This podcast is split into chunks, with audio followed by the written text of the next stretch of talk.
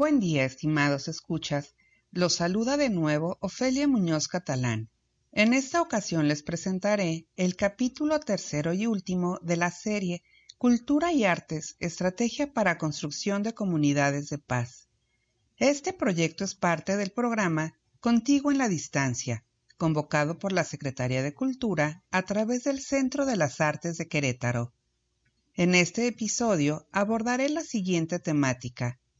Reflexiones de la 17 Cumbre Mundial de Premios Nobel de la Paz del 22 de septiembre del año 2019 en el estado de Yucatán, México. El alcance de la paz por la doctora Elvira García, catedrática de la UNESCO. Y unas consideraciones finales para el cierre.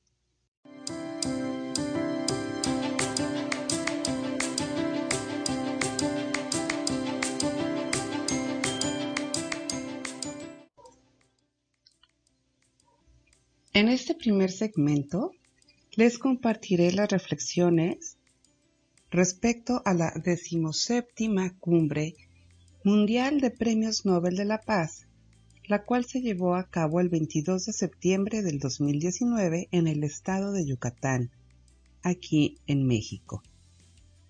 Los firmantes que se reunieron hicieron un llamado urgente a todos los países y organizaciones del mundo a sus líderes y ciudadanos para construir una cultura de paz.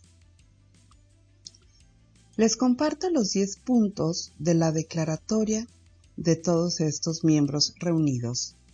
La primera es, la paz es el derecho de todos los seres humanos, es el bien supremo de la humanidad, porque sin ella no hay un verdadero desarrollo ni una posible coexistencia.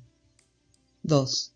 Construir una cultura de paz se basa en la creencia de que debemos tratar a los demás como deseamos ser tratados.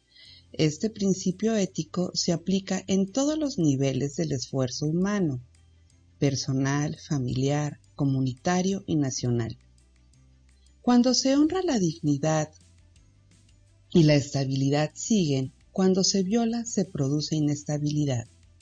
Tercero, en medio de los desafíos actuales de la guerra, el miedo, el racismo, la intolerancia y el nacionalismo populista, hoy más que nunca es necesario promover una cultura de paz para que siga la tolerancia y el respeto a la diversidad como un principio fundamental de la convivencia entre los seres humanos. Seres y naciones. Cuarto. Una cultura de paz es esencial para el desarrollo integral de los individuos y sus familias, para el progreso de las sociedades y la supervivencia de la humanidad. Quinto, una cultura de paz expresa respeto incondicional por la vida humana y los derechos humanos. Los derechos humanos son la base sobre la cual la humanidad puede vivir en armonía.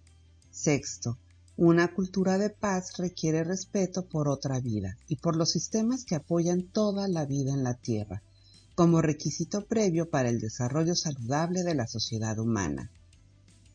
Séptimo, la herramienta principal para promover una cultura de paz es la educación para la paz, que debe enseñarse en familias, todos los niveles de educación, lugares de trabajo y difundirse a través de los medios de comunicación y adelantarse en todos los niveles de la sociedad. Primero, octavo, primero somos seres humanos, nuestra humanidad común precede al género, raza, religión, nación, orientación sexual y afiliación política. Nuestra humanidad se enriquece con su diversidad. Noveno. Apoyamos y nos inspiramos en las resoluciones e instituciones de las Naciones Unidas, como el Programa Cultural de la Paz desarrollado por la UNESCO, y en un sentido más amplio los Objetivos de Desarrollo Sostenible, Décimo y último, no hay mejor regalo que podamos dar a nuestras naciones y comunidades que la paz. Nuestros niños y las generaciones venideras merecen este regalo.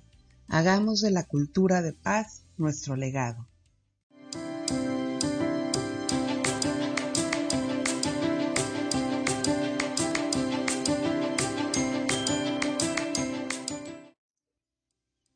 Las siguientes reflexiones tratan sobre el alcance de la paz de acuerdo a las consideraciones de la doctora Elvira García, quien es coordinadora de la Cátedra UNESCO de Ética y Cultura de Paz para el alcance de los derechos humanos. La paz puede ser social, ecológica o interior. Estos constituyen sus tres ámbitos de expresión. El alcance de la paz ha de pensarse no como tarea de los estados únicamente, sino como quehacer cotidiano desde el seno de lo familiar, como sucede con el aprendizaje de la ética que no se ciñe a determinados ámbitos humanos, sino que se concierne con todo el espacio de lo humano.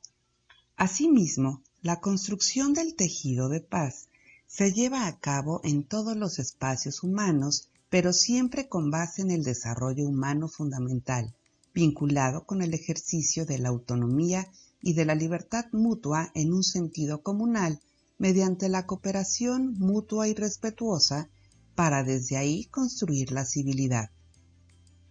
Sí, como dice Galton, la paz es el despliegue de la vida. Ese es su ser, que implica a la vez el verdadero desarrollo a pesar de que a lo largo de la historia ha persistido el uso y la divulgación de la violencia como forma de resolver los conflictos.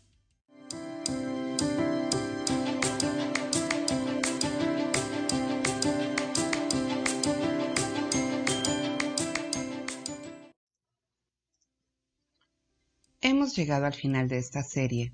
Ha sido un gusto compartir con ustedes. La invitación queda abierta a pensar la paz no solo como un ejercicio utópico, sino como un elemento que nos habita y que nos lleva a poder construir trabajo creativo y colaborativo para el beneficio de nuestra comunidad y desarrollo social. No me resta más que despedirme y dejarles mi correo electrónico para quienes deseen continuar la comunicación.